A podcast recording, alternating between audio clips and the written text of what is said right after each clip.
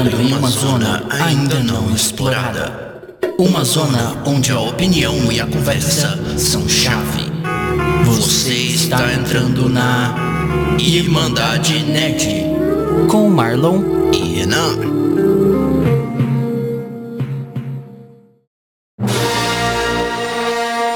Irmandade Nerd apresenta a ascensão da nova geração. Episódio 1 A tecnologia do PlayStation 5 e Xbox Series X.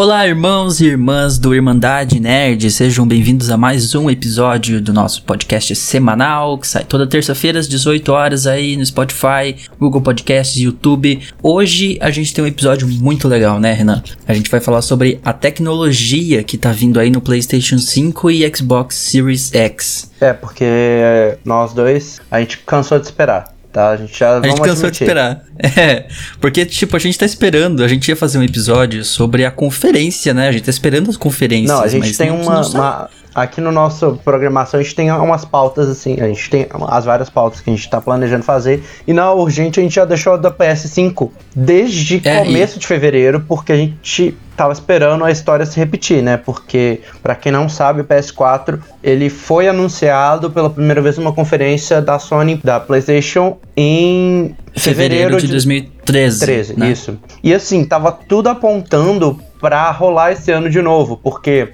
a Sony tinha marcado um evento no mesmo lugar que eles tinham anunciado o PS4. Sim. No mesmo mês, que era agora em fevereiro, e a galera tava esperando e nada. E nada, e a gente tá gravando isso dia 28, esse episódio é. sai dia 3, e até agora é nada, então não, literalmente é... ontem saiu um, um rumor de, eu não lembro que jornalista virou e falou que talvez a gente poderia esperar um anúncio da conferência ontem à noite. Também nada. Uhum. Também nada. Então, a gente, enquanto a gente espera, a gente falou, vamos fazer um episódio nós mesmos aqui sobre o que a gente já sabe até agora, né? É, porque assim, é a coisa mais estranha tá acontecendo, porque tá tudo sendo anunciado através de post. Tirando o anúncio uhum. do, do visual e do nome do PS5. Do Xbox. É, do Xbox One na, na, no Game Awards. No TGA. E do logo do PS5 lá na. Também no TGA, no Godfall. Não, mas o, o logo daquele PS5 só, que foi na. Mano, fugiu o nome. Na CES do começo do ano. Ah, sim, na CES. É... é... mas antes disso, já no Godfall, lá no TGA, tinha é. aparecido o PlayStation 5,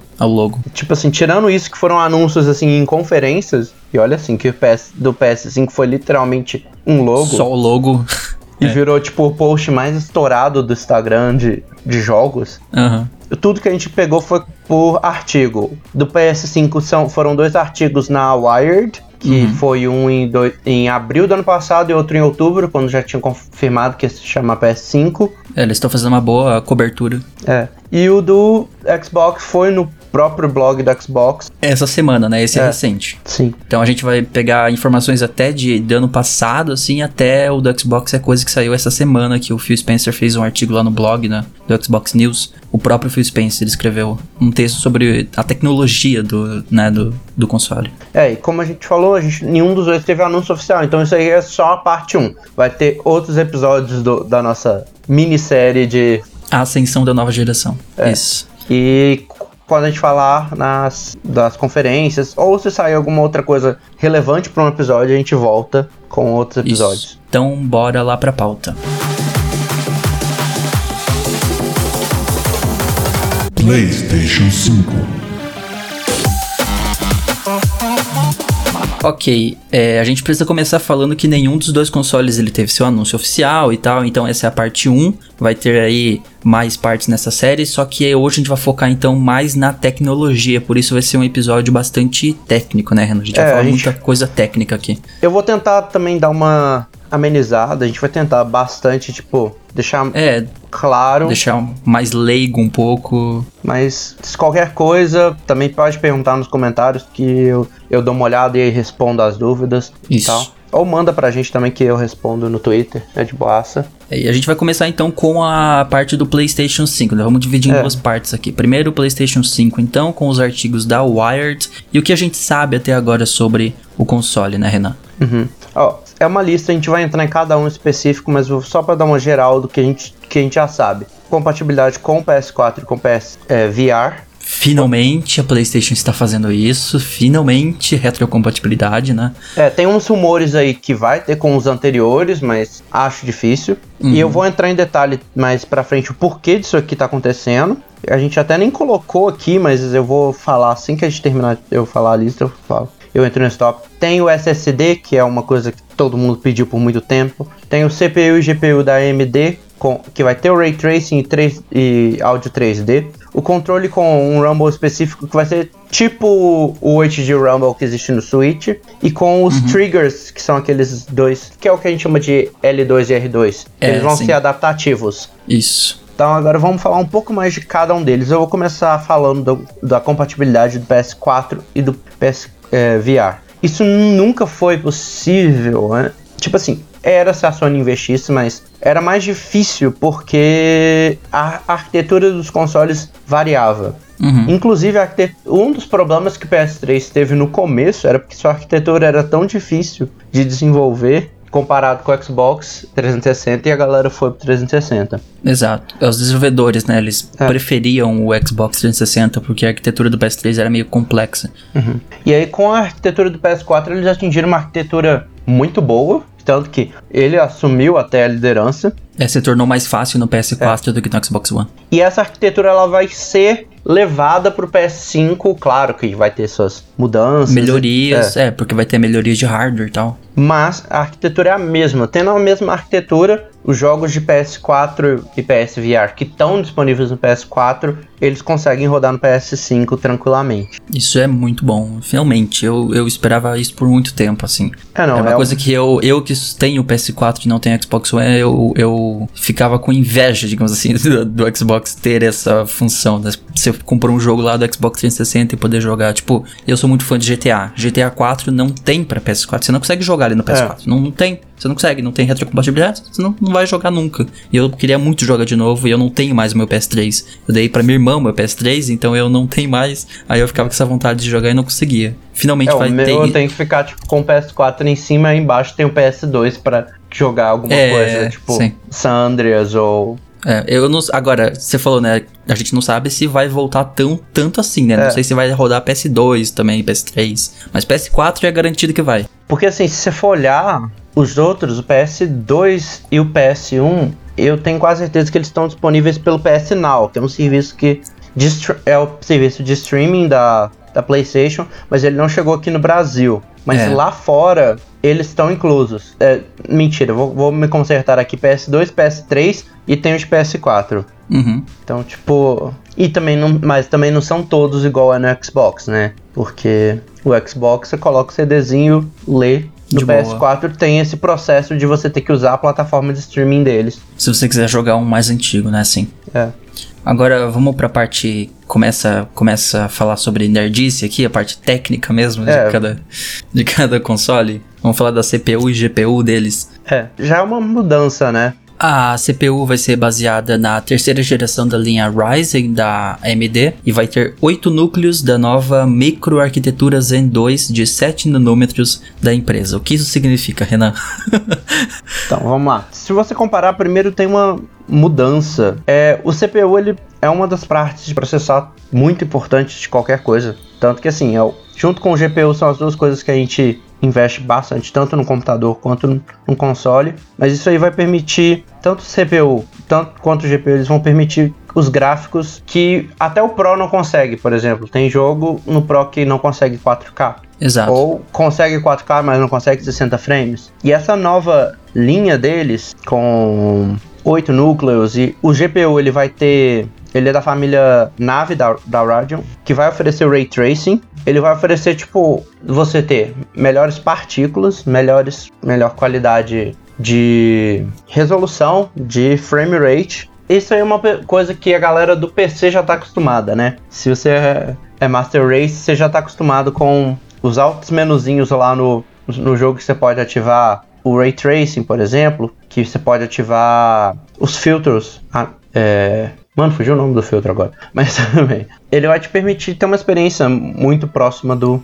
Muito mais próxima do que a gente tem no real. Sim. Né? O Ray Tracing é uma coisa que você vê feito muito em filme que usa efeito visual no, em filmes. É, em, em, CGI de filme é mais comum ter Ray Tracing, mas é que até hoje a gente não conseguiu fazer isso muito bem em tempo real, né? O problema de jogo aqui é uma coisa em tempo real. Sim. Por isso o Ray Tracing nunca chegou nos jogos e agora tá sendo possível, finalmente. É, ele chegou, deve ter aqui um, um ou dois anos, foi dois anos atrás mais ou menos, com a Nvidia lançando a linha RTX dela, que assim, que praticamente foi ter suporte mesmo ano passado, igual o Control no PC tem suporte a Ray Tracing. Uhum. E, e se você vê um vídeo de, dele com Ray Tracing, é bonito. E tipo, isso vai ter no console. E é uma coisa muito conveniente. Você não precisar passar e montar um computador para ter um, uma experiência bonita. É, na verdade, eu não falei da GPU aqui, né? Ela vai ser uma variante é. personalizada da família Nave, da Radeon.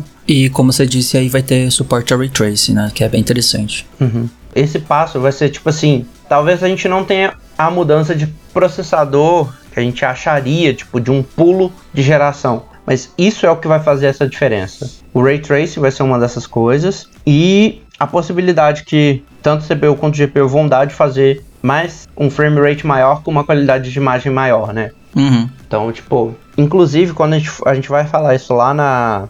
Quando a gente chegar lá no Xbox, dando um leve spoiler, mas uma das coisas que pode ser esperada nessa geração é um 4K 120 frames. E é uma coisa que esse CPU e esse GPU vão permitir. Sim. É claro que assim, a gente tem um, Aqui a gente está numa área é, bem obscura para comentar por um simples motivo. Essas informações são de abril, não eram informações bem finais e a gente não sabe as especificações exatas, né? Uhum. Porque igual a CPU é baseada e a GPU é uma variante. Então. É, então não é exato e não é nada específico. A Sony não divulgou é. nada específico até agora mesmo. O do, quando a gente for falar do Xbox, a gente vai, vai ver coisas bem mais específicas que o Phil Spencer falou do Xbox. É, tipo assim, ele estavam tentando ser, ainda mais se for pensar que esse artigo, o que ele falou tanto desse CPU e do GPU, foi praticamente de um ano atrás, quase. Uhum. Agora em abril faz um ano que teve, ele falou isso, então muita coisa vai mudar, o console só lança fim de ano. É, supostamente, é para ser é. fim de ano. É, é para ser, se o...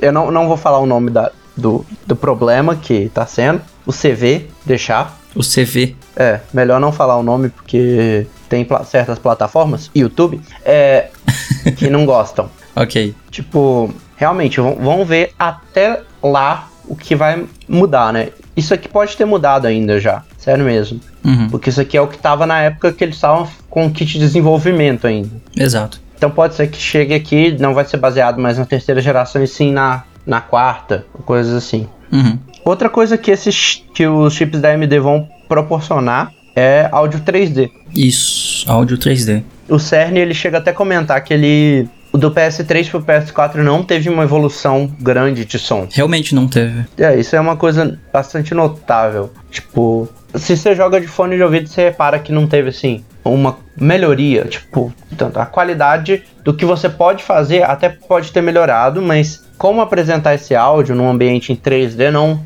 mudou. Uhum. E aí a, a promessa dele é que esse áudio 3D que vai vir, que é uma unidade customizada dentro do chip, ele vai permitir que você possa redefinir o que é feito com o som em jogos. É, você vai sentir o som vindo das costas, dos lados, diagonalmente, né? De forma mais imersiva, vai dar bem mais imersão você jogando com fone, principalmente, mas ele promete isso também para se você jogar na TV com o som da TV, né, ou de um home theater. É, porque realmente isso impacta. Imagina, por exemplo, jogar um jogo de tiro. Faz muita diferença. Nossa, eu tô jogando, eu tô jogando Destiny 2, você sabe de onde tá vindo o tiro pelo, né, a direção que tá vindo o som, isso é um uhum. ótimo, é uma imersão muito grande, principalmente em jogo de tiro. Em outros jogos também, mas em tiro principalmente. E assim, com esse chip, por exemplo, alguma coisa, algumas coisas podem ajudar, tipo, porque um tiro que é dado a 5 metros de você é diferente de um tiro que é dado a 100 50 metros. metros. É, sim. É, então, com chips novos, eles vão poder inserir esses detalhes mais de áudio. Uhum. Que a gente não para. Eu acho que, eu, eu, igual eu falo, eu acho que eu sou um dos grandes defensores disso, porque a galera não sabe quão importante é o áudio até não ser bom. É. Sabe? A galera não para pra perceber como isso impacta. Se não tivesse lá, você perceberia né, esse tipo de coisa. É, mas quando tá, você tá tipo, a de bossa. É realmente muito importante o áudio no jogo, é, é bastante importante. E outra coisa que foi muito cobrada, inclusive ele fala que, tipo, porque o, o Cerny, que é o. que ele é o arquiteto de sistema senior na divisão PlayStation, ele tá desde o PS4, eu acho. E ele fala que uma das coisas que ele mais conversou com a galera de desenvolvedores e tal, para saber qual que era o pedido deles, era questão de SSD. Do SSD. Sim. Que vai ser a mudança. Antes a gente, até o PS4 a gente tem a unidade óptica, né, que é o HD. Uhum. E é o clássico, se você muda por SSD, é foda voltar para HD. Exato, o SSD é uma velocidade de leitura muito superior à do HD. E é legal porque tem a. Todo mundo deve ter visto esse vídeo né, de comparação do Spider-Man rodando no PlayStation 4 Pro e depois no PlayStation 5, numa. Né, numa Dev Kit. Numa Dev Kit do PlayStation 5. E a diferença é nítida, assim. Nítida. É, no, no teste que a Wired fez junto com o, o Cerny, para fazer um fast travel dentro do, do Spider-Man, no PS4 Pro gastava 15 segundos. Sim. E no novo PS5 gastou 0.8 segundos. Exato, menos de um segundo, quer dizer, é uma uhum. enorme diferença, assim. É, não parece, mas o SSD, SSD é uma das tecnologias vindo dessas consoles que vai fazer a maior diferença. A leitura de dados vai ser muito mais rápida por causa do SSD. É. Inclusive, esse é um dos motivos, por exemplo, que é um dos maiores problemas que eu tenho com o PS4. E é uma coisa que vai ajudar bastante, que é você ter que baixar do CD. Sim, os loadings estão infinitos nos jogos de hoje em uhum. dia, são muito longos. Tipo, você demora um minuto às vezes para carregar uma uhum. parte do jogo e depois tem que carregar outra, mais um minuto esperando. Então, usando essa mesma perspectiva aqui, se, se antes levava 15 segundos, levou 0,8, imaginamos que algo que antes demorava um minuto para ser carregado, agora vai demorar o quê? Menos de 10 segundos? 5 segundos? É. Então é uma diferença imensa. Essa de demora a gente está considerando também que muito do PS4 é baixado pro console. Sim. É, é, o, é o problema que eu sempre tenho. Então, tipo assim, igual Red Dead, você gasta. Igual eu que tenho um PS4 de 1TB, um décimo da memória só pro Red Dead. Exato. É um jogo bem pesado. 120 GB, eu acho. É, e mesmo assim, os loadings são grandes. Porque é, uma vez que você entra no jogo, tudo bem, é um é. mundo aberto, você não vai ter tanto é. loading, é. mas para carregar Red Dead ou um GTA V, todo mundo sabe aí, é um minuto e meio, dois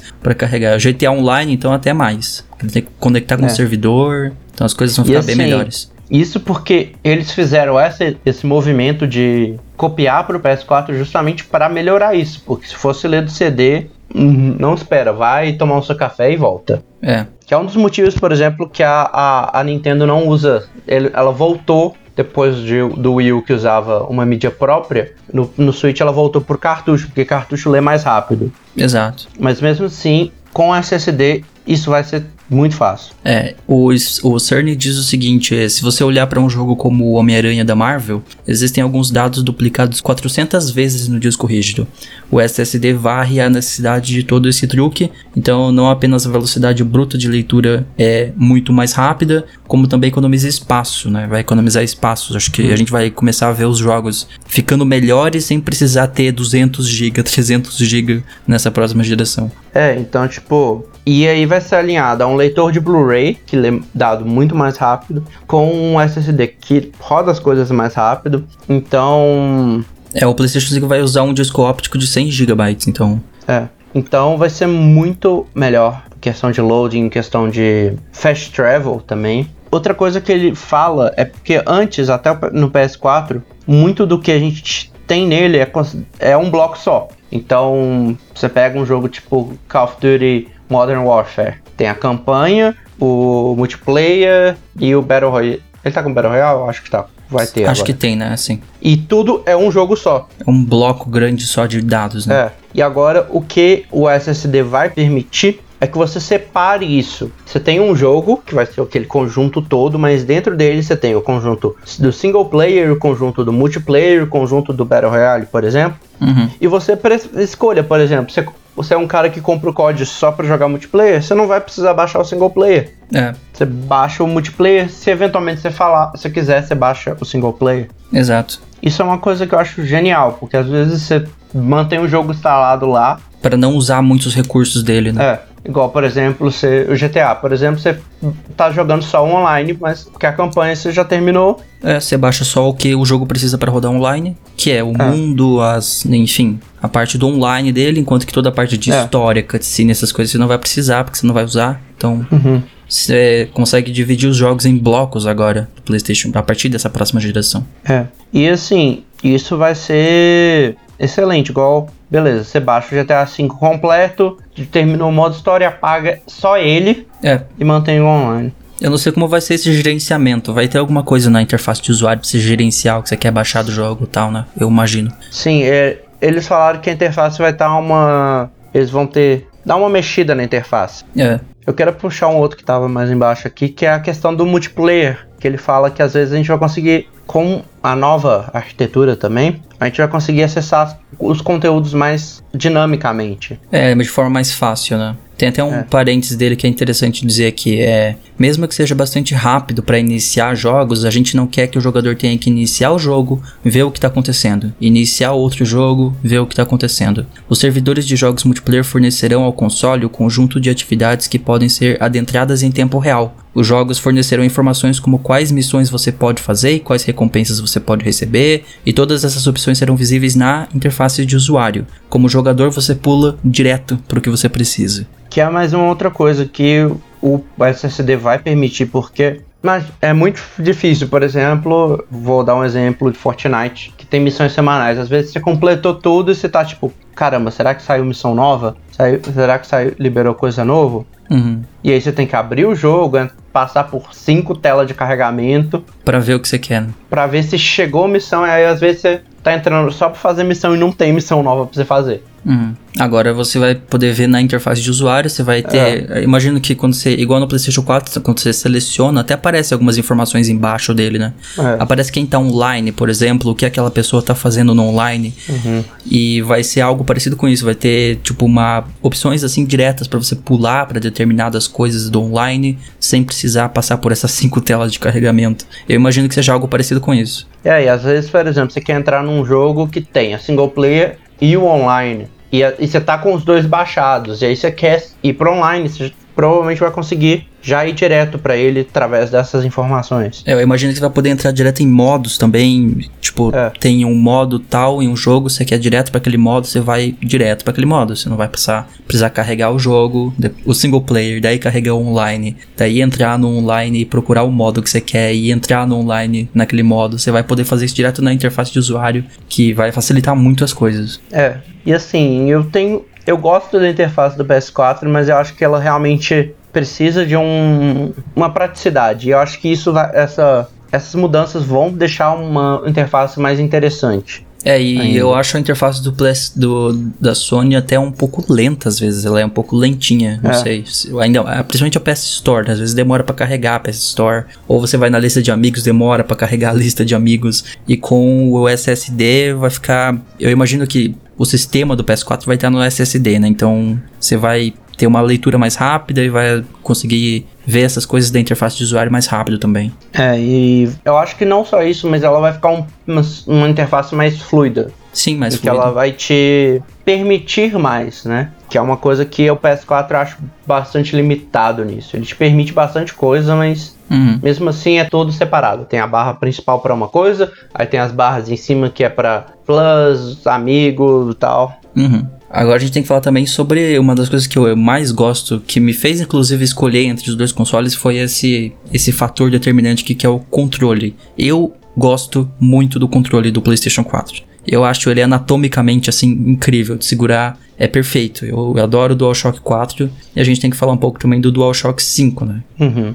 É, o que eu gosto bastante do 4, tem umas coisas muito legais nele, tem umas coisas muito inúteis, tem. tipo essa luzinha aqui na frente, que eu entendo para que serve. Essa eu light sei bar. que tem utilidade, mas é uma coisa que você não consegue desligar. É, devia ter opção para desligar isso. É só pra gastar a bateria. Tudo bem que você pode definir o brilho, né? A quantidade de brilho. Mas mesmo assim, no menor brilho, tipo, dá 8 horas de bateria. É, se ilumina a sua sala inteira. Eu acho é. legal, tem jogos que são legais. Tipo, você tá sendo perseguido pela polícia, pisca azul e vermelho. É, tem umas coisinhas legais com ele, mas você podia ter a opção é. para desligar aquilo. É um meio inútil mesmo. É, igual, eu gosto muito do alto-falante que tem nele, então Uhum. É, e, no, e lembrando que no Pro eles colocaram uma luz na frente, que é pior ainda, porque fica na sua É. cara aquele LED. Foi a coisa que eu mais detestei no Pro. E, tipo, mas assim, igual, eu gosto muito aqui no controle desse do microfone, do alto-falante, né? Na verdade. Que, por exemplo, igual no, no Horizon, que é o que eu tô jogando ainda bastante, mesmo já tendo zerado, tô no DLC.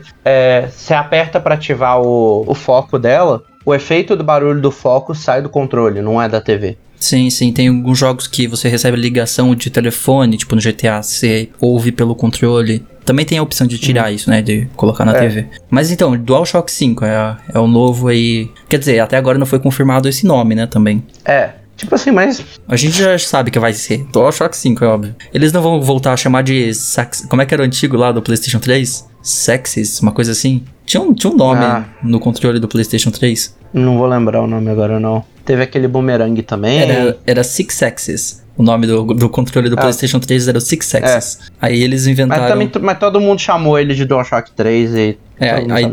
Ele, ele era cheio de problema, aí depois eles reinventaram e fizeram o DualShock 3. Foi substituído em 2008. Mas inicialmente era esse Six Axis que era bem ruizinho. Mas a gente sabe que vai chamar de DualShock 5, sem dúvida. É. E assim, tem várias coisas que eu acho que vão ser, pra mim, o diferencial. Tipo, eu não sou um cara que acha que gráfico, melhor gráfico, melhor frame rate significa um bom jogo. E assim, realmente, quanto mais bonito, mais legal. Mas a experiência em si eu acho que é o que importa. E o DualShock 5 ele tá prometendo muito isso. Uhum. Uma das coisas que eu até vou brincar falando que ele tá roubando, ele tá pegando emprestado do, do Switch é a vibração, né? Que é Sim. o que a gente chama de feedback áptico, que é o, é, é o haptic, Haptic feedback, isso. é, que é você conseguir sentir no controle não uma vibração uniforme. Uhum. Igual no PS4 acontece alguma coisa, o controle inteiro vibra. Ela vibra por igual dos dois lados, né? É. E no haptic, nesse haptic feedback, você vai sentir. Ele até deu um exemplo, o CERN aqui, né?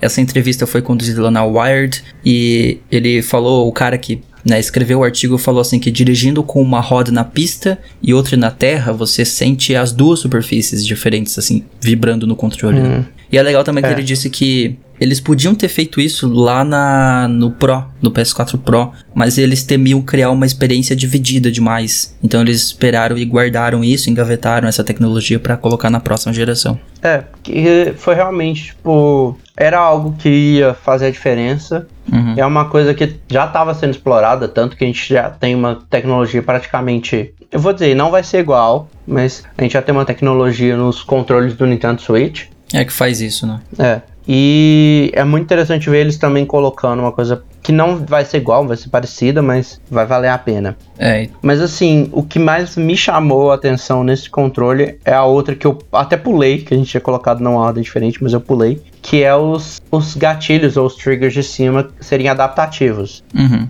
Tipo, eles oferecerem níveis de resistência diferentes de acordo com o que você tá fazendo. É, eu tô curioso pra ver como que vão fazer isso no controle, como que vai funcionar isso. Seria, por exemplo, vou dar um, o exemplo que ele coloca aqui, mas eu vou explicar um pouquinho mais Sim. dar pra imaginar. Assim, um exemplo do arco e flecha eu sei, mas eu não sei como que tecnologicamente isso vai funcionar. É, ele coloca um, o próprio trigger, ele tem um, um nível de pressão dele. Uhum. O que eles vão conseguir fazer é ajustar esse nível de pressão. É, eu sei que os triggers de baixo já fazem isso, já tem um nível de É. pressão nos de baixo, então eles vão colocar isso nos de cima também. É, e ajustar, e você vai poder conseguir ajustar esse nível de resistência. Uhum. Então, por exemplo, ele começa com uma resistência X, e quanto mais você a for apertando, mais essa resistência vai. Então fica mais difícil você apertar. Aí ele deu o exemplo do arco e flecha, né? É, tipo assim, então você começa a apertar, o arco e flecha tá de boa. Quanto mais pra trás a flecha vem, mais tensão vai ter ali, então mais resistência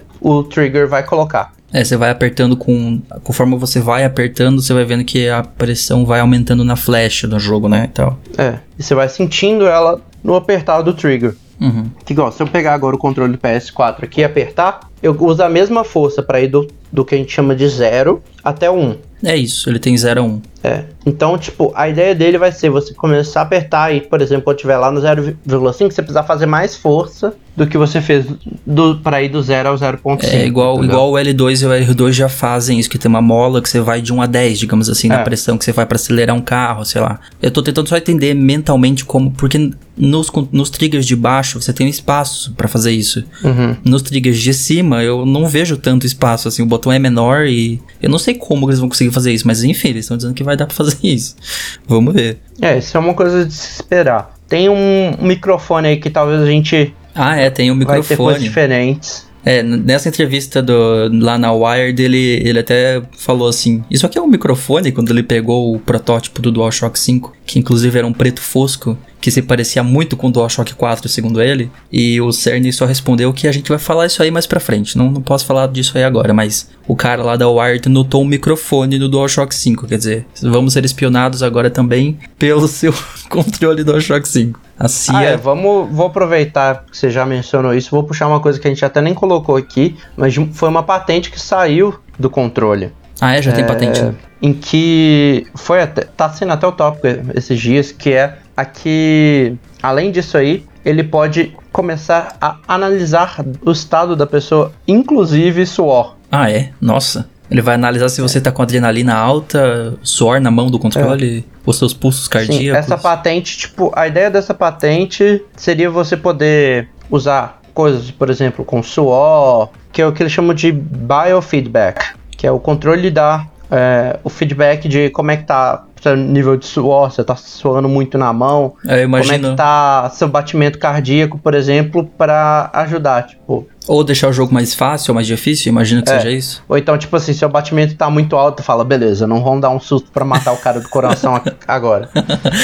Ah, legal essa ideia, mas eu, eu já imaginei outra coisa. Imaginei, tipo, um Resident Evil que no canto da tela tem os seus batimentos cardíacos, assim, aparecendo.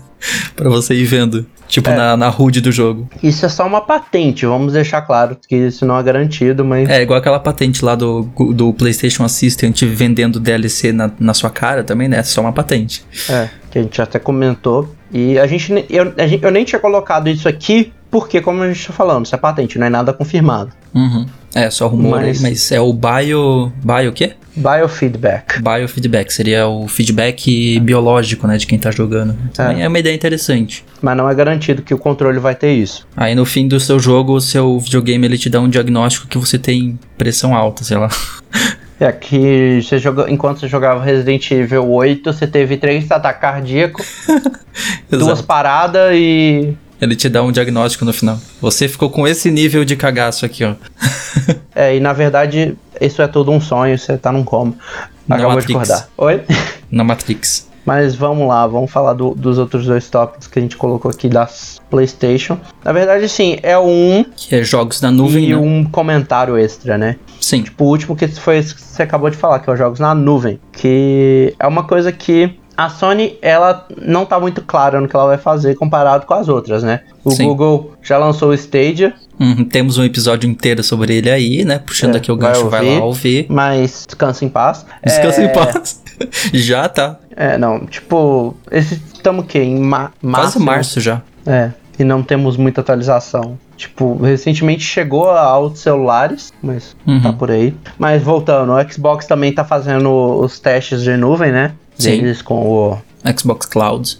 xCloud. é, xCloud Preview que tá rolando. GeForce também entrou, né?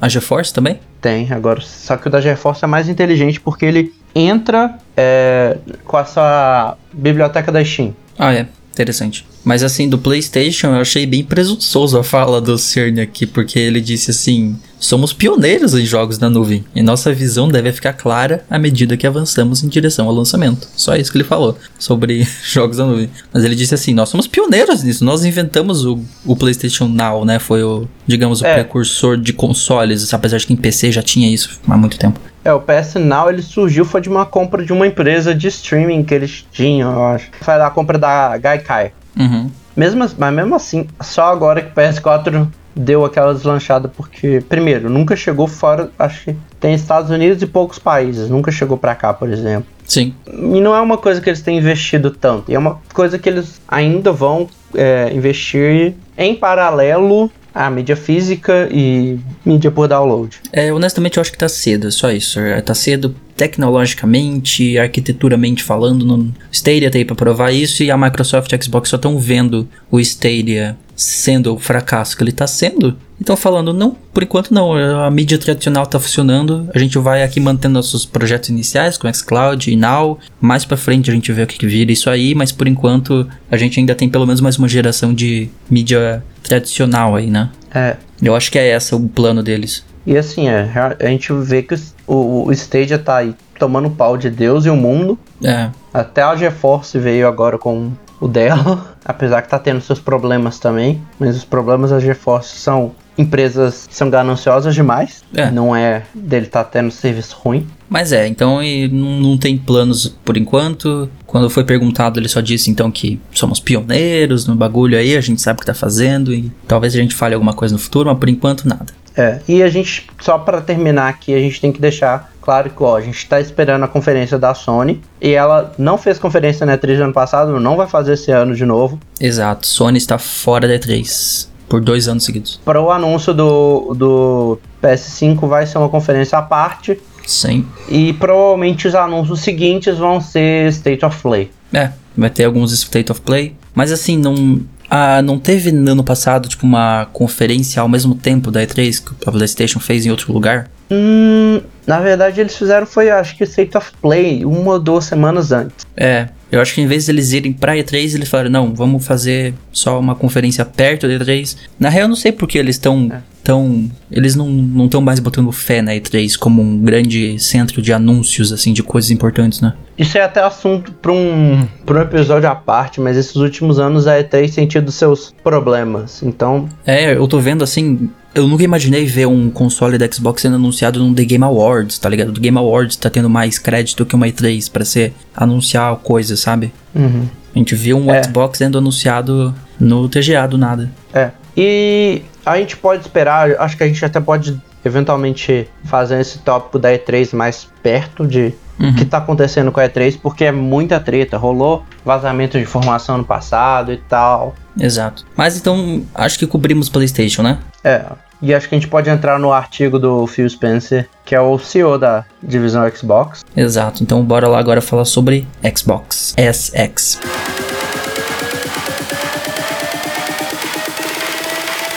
Xbox Series X. Aliás, a gente já vai começar. Eu queria já começar falando desse nome. Vamos só, antes de falar da, da- do artigo. Você gostou do nome? Xbox Series X? Eu entendo o porquê. Eles estão tentando fazer uma coisa meio celular. Aham, tipo, modelo e Tipo, tal.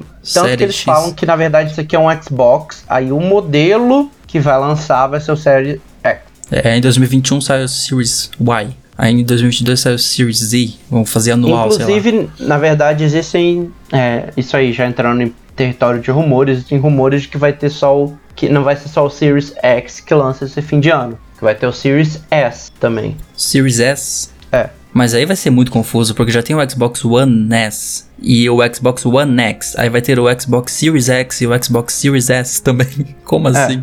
Porque assim, é realmente o S seria o sucessor do S e o Series X seria o sucessor do One X. É confuso. Mas é, eu acho o nome, é um, acho o nome muito É. estranho. Ainda mais quando você tenta abreviar, porque estão abreviando como Xbox SX, né? É. Parece que você tá falando do Xbox X, sei lá.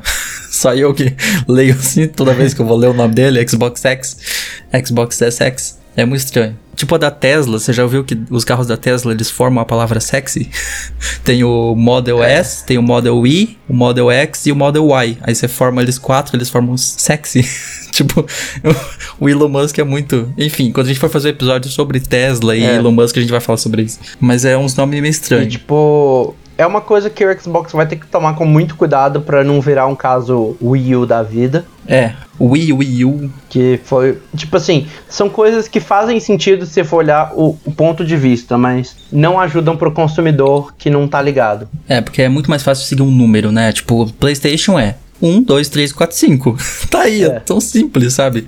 Agora do Xbox é Xbox 360, One, aí teve os, né, os intermediários, One X, One S, aí Series X, Series S, tipo, vai confundindo a mente do consumidor, você não sabe mais É. qual é melhor que o outro, sei lá. Se você não tá na indústria. É, porque é, foi um problema que a gente sempre fala de, por exemplo, quando um, um pai vai comprar um videogame pro filho, por exemplo, vou usar o caso do Wii e do Wii U. que eu vou também trazer pro Xbox, mas tipo, aí chegava na loja e o cara falava, olha, a gente tem esse aqui que é o Wii e esse aqui que é o Wii U. Uhum. Tipo, qual é melhor? Não sei. Você acha que o pai. Aí, tipo assim, vou comprar pro meu filho o Wii, que é o mais barato dos dois. Porque os dois parecem E- igual, né? Sei lá. É, é o mesmo problema que o. Ele vai ter, ó. Tem esse aqui que é o One X e o Series X. Qual que é melhor? Aí, tipo, Uhum. se você não tiver um bo- bom cara pra vender, o, cara vai falar, ó, o o One X é mais barato, compra pra ele. Ou então o pai pode achar, não, porque o S vem antes do X, então o S é melhor que X, sei lá. Mas na, na verdade é o contrário, o X vai ser mais poder, vai ser melhor que o S, né? O S vai ser a versão light, como é que é? Versão É, o S é a Mini. versão Slim. Slim, isso. chama, né? Slim, isso. Mas tá, vamos, vamos entrar então aqui no. É só, pra, só, só um último comentário antes disso. Só eles evitarem o que eles fizeram com o Xbox One, que é fazer o Xbox One S All Digital, que aí você termina com a galera resumindo com Xbox One SAD. Verdade. Fica. Na nomenclatura não dá muito certo. Chegou nesse nível, realmente. Mas então, o que a gente pode esperar da próxima geração de jogos aí? Então ele fala várias coisas que, assim, Phil Spencer é um cara de pomposo em palavras, vamos dizer, sempre foi. É, ele começa super, né? O nosso console vai ser o mais poderoso, né? Nós temos o console mais fodão. É, na verdade ele começa falando mais, ainda mais genérico, né? Tipo, ele, o futuro dos jogos nunca foi tão inspirador, a criatividade dos jogos está florescendo. Isso. Novos serviços permitem que você descubra mais jogos e aproxime você dos jogos criadores e streamers que você ama. Achei interessante ele mencionar streamers aqui, né? Porque o Stadia É. prometeu isso, você ter aquela opção de clicar num link e entrar na sessão de um streamer. Será que ele quis dizer alguma coisa assim do Xbox? Só rumores aqui, hein?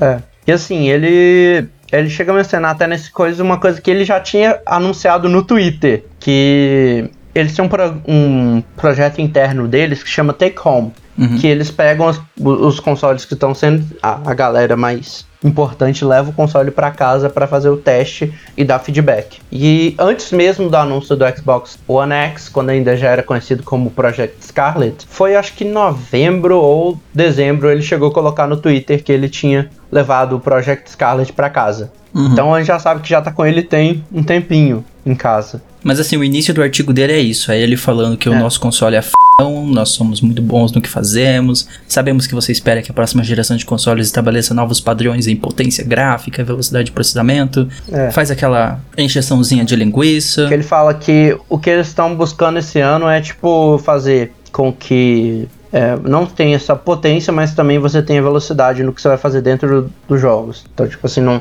não é porque vai ser 8K, 30 frames que você vai ter que ficar meia hora esperando uma tela de load. Exato. Ou esperando meia hora pro console ligar. Então a, a ideia deles é isso. Então ele abre o artigo assim, e aí ele começa a falar do equilíbrio superior de potência e velocidade. Que aí ele começa a comparar um pouco, né? É, foi o que eu falei meio disso. Ele quer fazer você ter uma potência boa, igual eu já até mencionei que ele falou de fazer 4K 120 frames, mas sem sacrificar, sem que isso te dê, por exemplo, um loading time de 5 um, de cinco minutos. Uhum. Achar um equilíbrio, né? É, é um nível em que a galera possa desenvolver o que quer, dando melhor visualmente, mas também de velocidade. Exato. Então, e, e aí o que, que ele faz? É, ele deu vários detalhes de É, aqui a gente chega na parte nerdices do Xbox, né? Que são os detalhes de técnicos dele, né? que ele fala que o Xbox Series X é o console mais poderoso de todos os tempos, equipado com um processador personalizado, que ele vai aproveitar as, as arquiteturas é, ZN2 e RDNA2 da AMD, Sim. igual o PS4 também vai PS5. investir na AMD. Aí ele fala, ele faz a comparação com o Xbox One original, Essa parte eu achei interessante. que ele fala que tem quatro vezes mais o poder de processamento. Quatro vezes o poder do Xbox One, né? O original, o base. É, que aí vão ter 12 teraflops de desempenho do GPU. Uhum. Que é uma coisa que me faz rir um pouco, porque na apresentação do Stadia, eles zoam que o Stadia vai ter em 10 ponto alguma coisa, 10.8. É, teraflops. É, acho que é 10.8. E eles zoam que isso é o Xbox One e o PS4 juntos. Sim. Aí vem o E agora o Series X vai ser 12 teraflops. mais que ele, é. Isso ele fala que vai dar duas vezes o processamento gráfico que o Xbox One X já consegue fazer Uhum. e oito vezes o que o original consegue. Sim, oito. O caixotão mesmo. É, oito vezes o processamento gráfico do One original. Que aí ele fala que vai permitir maiores taxas de quadro, que eu falei que ele, ele falou da possibilidade de a gente ter 4K 120, é, mundos maiores, com várias é, experiências imersivas dentro dele. Uhum. E ele fala também da questão do 8K, se tudo der certo. E ele ainda apresenta o que eles chamam de VRS, que é Variable Rate Shading, que é uma a versão patenteada deles, né? Sim ele vai permitir que. Isso aqui eu acho muito interessante, porque eu vou, eu vou ler o que está aqui, mas eu vou explicar depois o que isso significa. Nossa forma patenteada de VRS permite que os desenvolvedores utilizem com mais eficiência toda a potência de Xbox Series X. Em vez de gastar ciclos de GPU uniformemente com cada pixel na tela, eles podem priorizar efeitos individuais em personagens de jogos específicos ou objetos ambientais importantes. Essa técnica resulta em taxas de quadros mais estáveis e em alta resolução sem impacto na qualidade final da imagem. Traduzindo. O que isso significa significa que eles conseguem focar o processamento em áreas específicas da tela, uhum. ao invés de você ter que ter um processamento uniforme em todo o coisa. Por exemplo, você está olhando para frente, o que está no centro ali, ele pode, ele pode dar muito mais processamento para isso que está na sua frente ali visível, é. do que o que está na borda ou até do lado. Sim. Hoje em dia você precisa ter um processamento meio que uniforme no geral. Então você vai poder, com o Xbox One X, focar o seu processamento no que está na frente do jogador. E não o que está atrás dele, por exemplo. Não o que está atrás. Isso. Porque às vezes, por exemplo. O Horizon Zero Dawn faz isso, não tem a engine dele, não é bem famosa por isso? É, ele faz uma coisa parecida, só que o que ele faz é ele desespawnar despawna não, ele não tá renderizando Ele deixa de renderizar tá isso. Ele, tudo que tá atrás, fora da visão do jogador, desaparece do processamento. Então você, ele, é. ele usa esse poder de processamento que foi economizado no que está nos lados e atrás do jogador para renderizar o que está na sua frente. Ele faz isso de forma, de forma assim, piscar de olhos, óbvio. Conforme você gira a câmera, o que você olhar vai aparecer, né, renderizar e vai desrenderizar aquilo que você não está mais vendo e tal. Só que o, isso aqui eu acho que promete ser um passo a mais até. É um passo à frente. Tipo, às vezes vai ter diferença do, de duas coisas que estão no seu campo de visão. Por exemplo. Sim, o que tá mais no centro, mais, é. mais detalhado, né? É, tipo, eles podem fazer com que o foco, o que esteja no centro da sua imagem, esteja. E as bordas não tenham o mesmo detalhe. Porque você não fica observando borda de tela. É. Eles também vão trazer o Ray Tracing, assim igual o PS4 tá trazendo. O PS5. Só que o deles é um. É, PS5. O que eles vão fazer é integrar, integrar isso no DirectX. Uhum. Que aí ele vai ser. É, e ele vai ser do hardware. Isso vai significar iluminação mais próxima do que a gente tem, reflexo em água, superfícies assim muito mais exatas e vai deixar com que realmente a qualidade de imagem seja incrível. É. E assim, isso estando embutido no DirectX, eu acho muito interessante, porque vai permitir uma facilidade no acesso do ray tracing lá dentro. Uhum. Inclusive, eu já vi gente especulando que isso pode ser até introduzido igual muito jogo antigo que veio pro One X por retrocompatibilidade, é, recebeu o patch. Uhum. E isso pode significar, às vezes, que talvez a gente consiga colocar o Ray Tracing em jogos que já passaram. É, mais antigos, né? Uhum. E como já está embutido no DirectX, pode ser que isso seja muito mais prático para o desenvolvedor. Sim. Aqui ele começa a dar um pequeno toque no SSD, né? Ele diz imersão em um instante, que essa próxima geração ela vai ser, ela vai ter mais execução e menos espera. Então, os loadings vão ser menores. É, que ele fala que a gente literalmente às vezes passa muito tempo em tela esperando. Sim, é. Os jogos hoje tem. É incrível. É, um minuto, dois minutos esperando o jogo carregar, assim. É, e às vezes não tem nada de, de interessante, igual o Horizon, acho que uma das coisas que me incomoda de vez em quando é isso. Às vezes eu tô lá esperando e o trem tá carregando, tá carregando. É. E a única coisa que tem pra fazer é ver um, uma dica que já passou na tela 50 vezes. É, sim, eu tô jogando o The Division 2 também, tem. Fica passando dicas do jogo, dicas do que você pode fazer e tal. É uma forma de te entreter enquanto o loading tá acontecendo. Mas mesmo assim não entretém. Não era igual antigamente que, por exemplo, na tela do Dragon Ball Budokai tinha uns minigames pra você fazer. É, ou do FIFA que você pode ir treinando enquanto o jogo carrega. Uhum.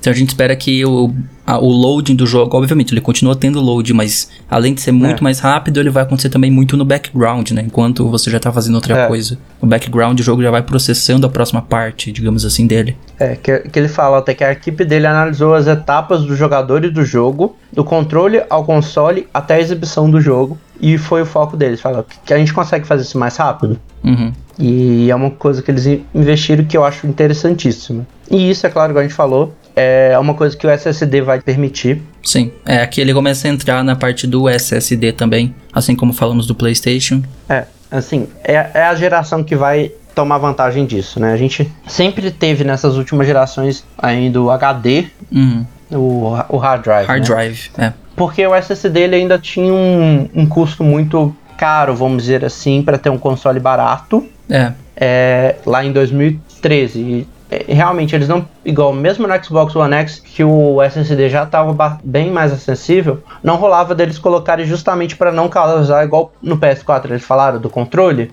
uhum. causar experiências gritantes. sim, Chegar num ponto em que você ou não estava usando o poder de processamento do One X, ou você tinha que fazer coisa só pro One X. é, não, não conseguia unificar e aí o antigo console não rodaria. É. Então essa geração vai ser a, a- a que vai vir o SSD mesmo. E aí isso vai permitir ter um mundo maior com mais coisas acontecendo. E claro, os loadings que a gente já tá falando há muito tempo. Uhum. Mas tem um outro aspecto que ele tá colocando aqui que vai ser muito interessante, que é o resumo rápido. É, É uma coisa que o PS4 tem, mas é pra um jogo. sim, pra só o Pô. jogo que você tá rodando ali, né? É. Que é- e o dele é. O dele é, é diferente, né? Ele começa e se você volta até um certo tempo depois, não muda. Tipo, você volta rapidão. Sim, Mas se você volta depois de um tempo, ainda tem um período de carregamento. Que igual no caso do Horizon, por exemplo, sempre que você volta depois de um tempo, aparece o logo da guerrilha. E aí passa uns 15, 20 segundos, aí vai pro jogo.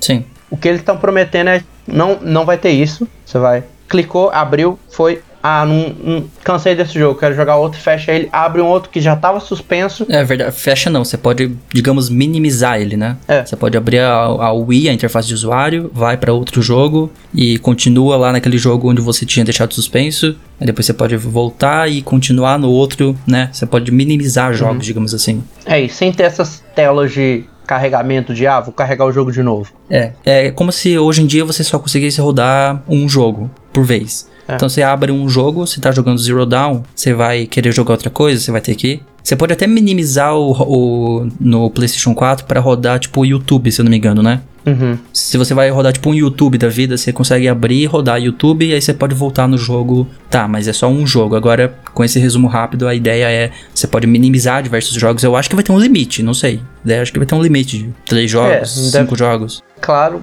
provavelmente pelo processador tem que ter um. É, não vai ser, tipo, você não vai poder abrir e minimizar todos os jogos da sua biblioteca também. Mas é uma ideia bem interessante esse resumo rápido aí. E, e- e engraçado, só a Xbox mencionou isso, não, não tem confirmado que vai ter essa função no PlayStation. É. Mas ao mesmo tempo, antes da gente ir pro próximo, a gente precisa falar que a PlayStation falou do controle e o Xbox não falou do controle, né? É. A Xbox, eles, eu acho que eles chegaram até a mencionar que você vai conseguir utilizar O mesmo. você já tem. É. Mas assim, detalhes dele, tipo aquele haptic feedback, não falaram nenhuma tecnologia do controle deles até agora. Hum. Sendo sincero, eles não foram muito. Tipo assim, eles chegaram a investir em controle, mas no geral nunca foram de investir num controle geral, entendeu? É, se for olhar, todos os investimentos que o Xbox fez de controle foram em- nos controles Elite, É, sim. né? Que é o controle específico para quem quer ter alguns botões a mais para você poder mapear o que você quer e tal. E ela sempre foi de lançar o controle lá sem fio dela. O máximo que ela faz é te vender cores diferentes. Skins e tal. É. Mas agora eles estão prometendo uma melhoria, pelo menos pro controle, que tá nesse artigo, que é a entrada de latência dinâmica, Dynamic Latency Entry. Isso. Acho que é Input, input, na né? verdade. É. É. Que ele vai ajudar a diminuir essa latência, que eu acho que na verdade, pra mim aqui é só uma minúcia, talvez quando, quando usar seja faça diferença, mas não parece algum problema tão Uhum. grande. Tipo assim, eu nunca vejo ninguém reclamando, nossa, esse controle do Xbox aqui Tem muita latência. demora muito pra responder. É, por Bluetooth. Não, ninguém nunca reclamou disso, mas ele tá dizendo que vão melhorar ainda um pouquinho isso. A latência dinâmica. É que ele vai sincronizar a entrada imediatamente com o que está sendo exibido. Que aí você vai ter um- você vai ficar o controle mais preciso e mais responsivo do que a gente já está tendo até hoje. Uhum. E aí um dos responsáveis, inclusive por isso até, vai ser a que uma das coisas que eles vão usar é o HDMI 2.1, 2.1, verdade. que é a versão mais recente, que ele vai permitir ter a baixa latência automática Uhum, Do que é exibido na tela, no caso. É. E vai ter também o, a taxa de atualização de variável, que é o VRR. Que ele vai, tipo, ajudar com que a tela atualize mais é, vezes sem ter aqueles rasgos de tela que às vezes tem quando você move muito rápido. Uhum. E uma das coisas que isso vai permitir são resoluções maiores. Eu até abri um outro link aqui que nem tá aí, mas o HDMI 2.1, de acordo com a HDMI Licensing Administrator, ele consegue desde 4K 60 FPS, 4K 120 FPS até 8K 120. Uhum. Mentira, ele, chega, ele consegue chegar até 10K. Mas pro Xbox Series X não deve chegar a 10. É, vai ser no máximo deve chegar 8K. a 8K 60. É, pelo menos isso. Que é um dos tópicos até que ele chega a mencionar depois disso, que é o suporte a 120. Uhum. É, vai ter suporte a 120 nos dois consoles, né? Porque o HDMI ele vai permitir essas saídas. O HDMI que a gente tem agora ele não permite o 120 até. Sim. Então, os jogos como o, a franquia Forza provavelmente vão usar bastante disso. Sim. E pode esperar a galera reclamando quando o 120 virar padrão que. ah, meu jogo tá rodando a 60. Vai, sim. E o ponto seguinte, que é o, o que a gente já tá até acostumado, né, na verdade, os dois próximos, que é retrocompatibilidade. É esperado, né? Eles fizeram isso no console anterior, eles vão manter. A novidade nessa geração tá sendo o PlayStation entrar nessa, né? É. Mas ele mencionou que sim, vai ter retrocompatibilidade, como a gente já esperava. Inclusive, eles estavam eles tinham um projeto interno pro Xbox One e eles inclusive pararam em, na, na E3 do ano passado até com ele. Foi a última leva saiu para E3 do ano passado de compatibilidade com o One X Uhum. e com o One normal e eles moveram esse time para pro Series X. O que isso significa é que na verdade tudo que já tinha de compatibilidade do 360 do, do original e todos os jogos do Xbox One vão rodar no Series X. no Series X. Isso. E aí você adiciona algumas coisas igual ele até fala, por exemplo, se, se você incluir isso ainda com o Xbox Game Pass, você vai ter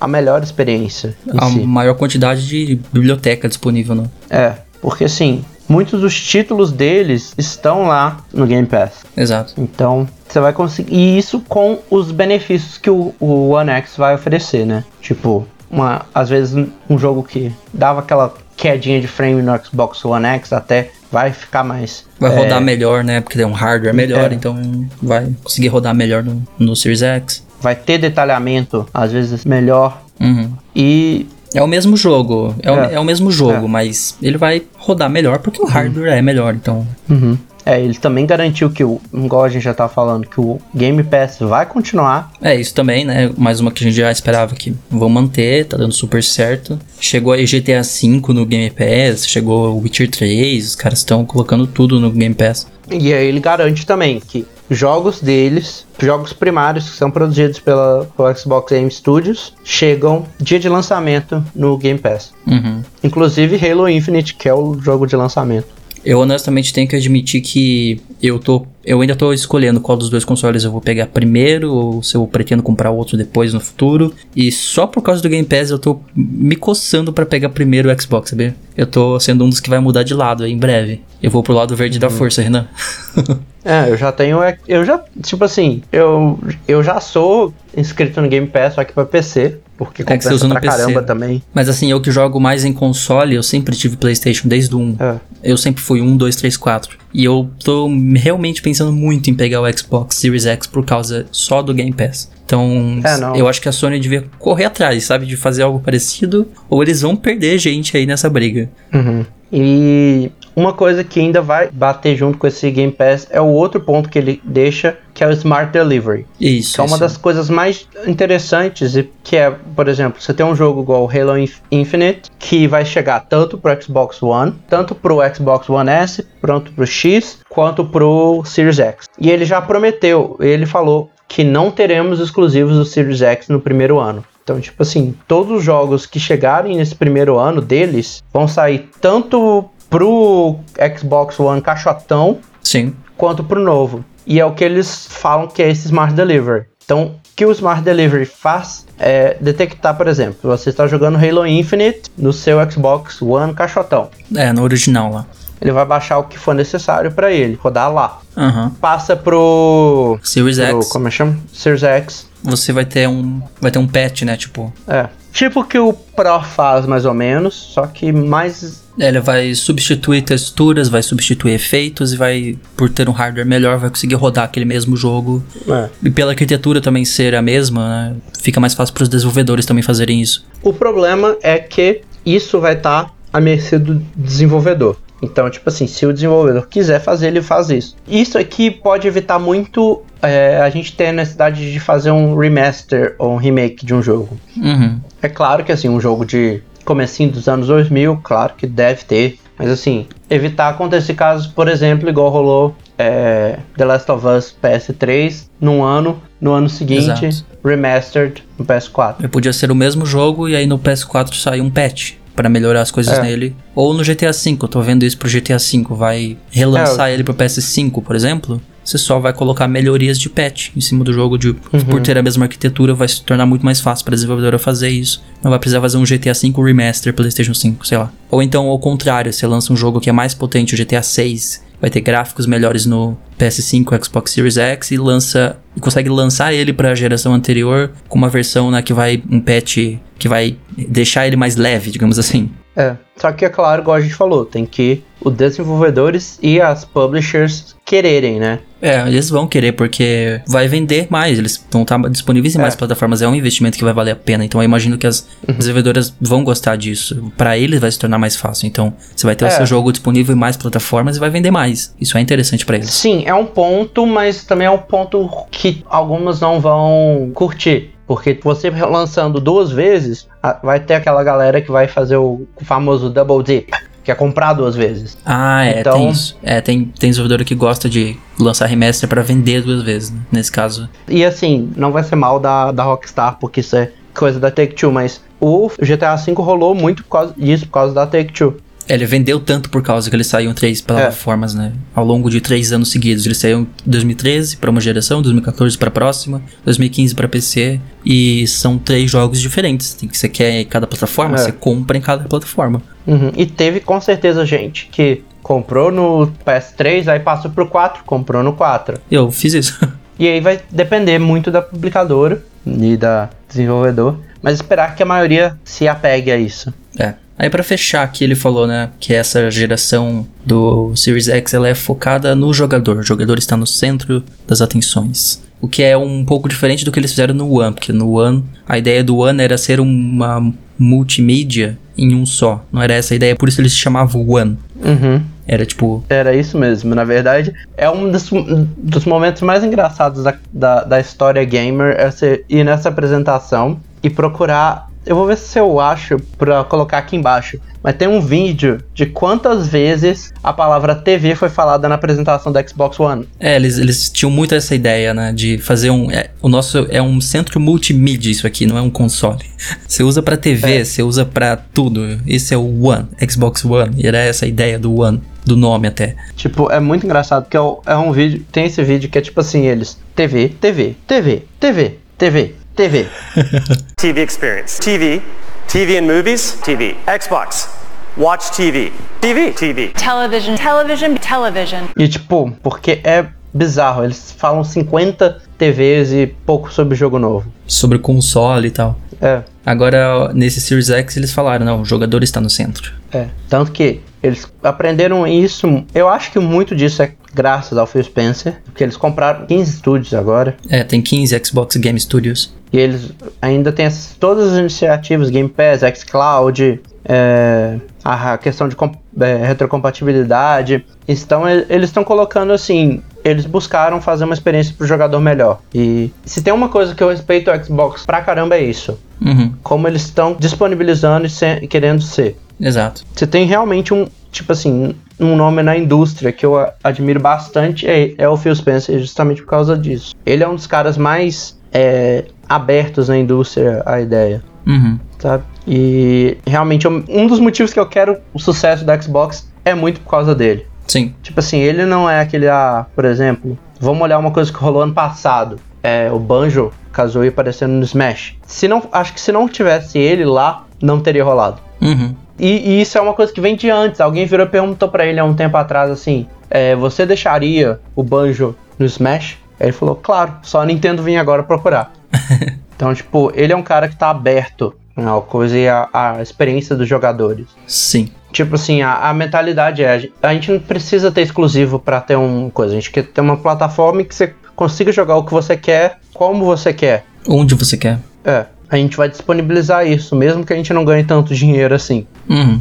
Mas acho que é isso então, né? Falamos bastante sobre É. PlayStation 5 na primeira parte desse, depois sobre Xbox Series X e como nós dissemos, essa é apenas a parte 1, né? É, a nossa série Ascensão da Nova Geração vai voltar, Vai. pode te deixar. A gente espera que a próxima parte 2 já seja de uma das conferências, É, né? Sony, vamos, vamos agilizar aí, estamos já em março, né, por favor. A gente tá tão ansioso que até, até fez esse episódio para falar só sobre as tecnologias e o que sabemos até agora, esperando essa conferência chegar. aí a parte 3 provavelmente vai ser da Xbox, que a gente imagina que, como já teve esse artigo agora, provavelmente vai ser E3, o próximo anúncio grande. Isso. Mas a gente vai fazer uma série aqui, talvez tenha mais episódios até, a gente vai É. cobrindo até chegar aos consoles lá no fim do ano. Se o CV deixar. Se o CV deixar. Me explica esse negócio do CV que eu não entendi ainda. Você vê aquela doença que tá.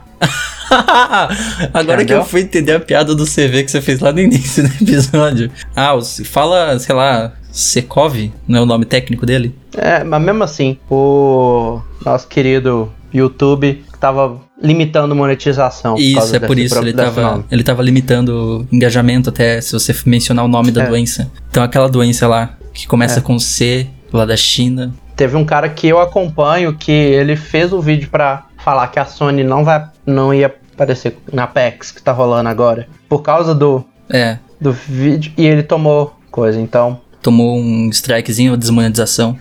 É, mas vamos esperar que. Estão dizendo que não vai ter nem Olimpíadas esse ano, sei lá. Vai É. ser no Japão, perigoso pra caramba. Vamos esperar pra ver se o CV não vai impactar as coisas, porque ele já está impactando, por exemplo, a disponibilidade de Switch no Japão, por exemplo. É, acabando o estoque de máscara e álcool gel. É, vamos ver se isso não impacta o lançamento desses consoles no fim do ano. Esperamos que não. Eu sei que a cerveja caiu aí as ações 8%.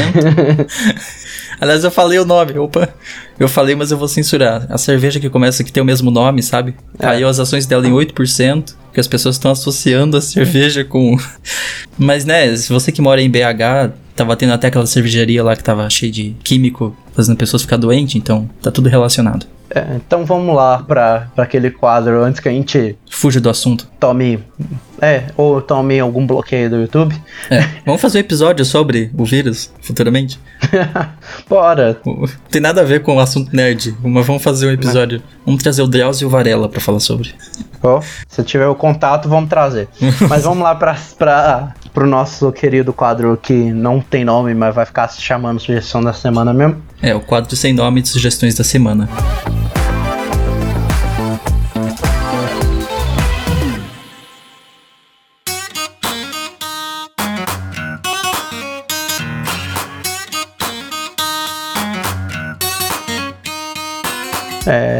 Conte-me qual é a sua sugestão. Ok, vou começar então com a minha. É, a minha sugestão da semana é um aplicativo chamado Ribbon App, que não está me pagando nada, mas paga nós. Se você tiver alguém aí da Ribbon App me ouvindo, paga nós, que a gente faz um merchan aqui bem bacana. Mas eu vou recomendar porque é um aplicativo muito legal, que é um aplicativo onde você consegue fazer doações para causas humanitárias sem precisar gastar um centavo, meu amigo. Sim, você não gasta nada para fazer doações nele. É, é muito interessante a ideia desse aplicativo. Basicamente o que tem lá é você baixa o aplicativo você vai ver que tem várias histórias, notícias de causas humanitárias e essas notícias são publicadas através de patrocínios de empresas e são essas empresas como Visa, é, Votorantim, Instituto Barcobras, o Rock in Rio também tá nessa. Eles vão lá e quando a pessoa lê o artigo e história sobre essa causa humanitária, eles doam dinheiro para aquela causa humanitária. Você ganha tipo uma moeda no, jo no jogo. É como se fosse um jogo mesmo, mas não é. Né? Você ganha uma moeda nesse aplicativo que você escolhe para onde você quer tá fazendo a sua doação das suas moedinhas dentro do, do aplicativo e tem lá para, por exemplo,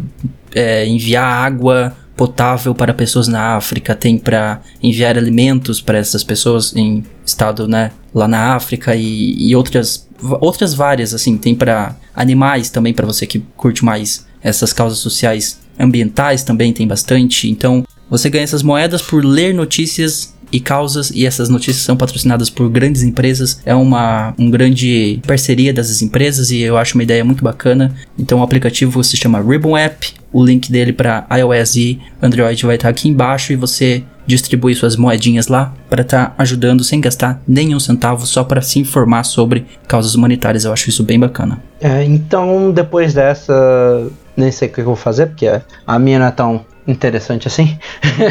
Não, mas é interessante, é Pokémon, Pokémon, Pokémon é da hora. É, a minha sugestão é um filme, aproveitando que ontem foi o 24 aniversário de Pokémon. Ah, é? Foi ontem? Ontem foi o famoso Pokémon Day. O 24? Ele tem a mesma idade que eu, então. Eu fiz 24 agora, dia 24 de fevereiro. É, ele é um pouquinho mais novo que eu. E ontem foi Pokémon Day, além de. Teve várias coisas. Anúncio para os jogos mobile, teve anúncio de um, de um, novo Pokémon mítico. Teve o resultado da campanha que estava rolando no Google de votação do uhum. Pokémon mais popular. Mas o que eu quero sugerir é o filme que chegou na Netflix. É o Pokémon Mewtwo Strikes Back Evolution, ou como tá em português, Pokémon Mewtwo Contra-Ataca Evolução, que é uma um remake 3D, é, remake em CGI em 3D, uhum. do filme de 99, do primeiro filme. Ah, é. Chegou na Netflix original, então. É, ele chegou como original, mas ele não é original, né? A Netflix comprou os. É, sim. É, tipo, ele foi distribuído fora do Japão e da Coreia pela Netflix. Uhum. Aí tá até como Netflix Original, a primeira coisa que aparece, mas é bem original, não? É o filme que. É o filme do, do ano passado de Pokémon. Que todo ano sai um filme de Pokémon lá no Japão, em julho. E aí esse foi o filme do ano passado. E aí chegou ontem lá na Netflix. Já viu? Assisti ontem à noite. Ah, é? E o que achou? Cara, não cheguei a chorar na, na, naquela cena lá do finalzinho. Hum. Mas a emoção tava vindo já. E a história ainda continua muito boa como o do original, então vai lá assistir. Vale a pena. Você vai, vai lá no meu Instagram também que eu postei a foto do, em comemoração. Uhum. A foto do dia meu, minha de ontem foi em comemoração. Inclusive, eu cacei, achei meu VHS do, do original. Eu ainda tenho eles aqui. É, o Renan, pra quem não sabe, tá fazendo um, uma foto por dia no Instagram, né? É. Você é maluco de fazer isso. Tá no dia 58 Estamos ainda. no... É, ontem foi 58, faltam só 308. é. Mas vamos lá.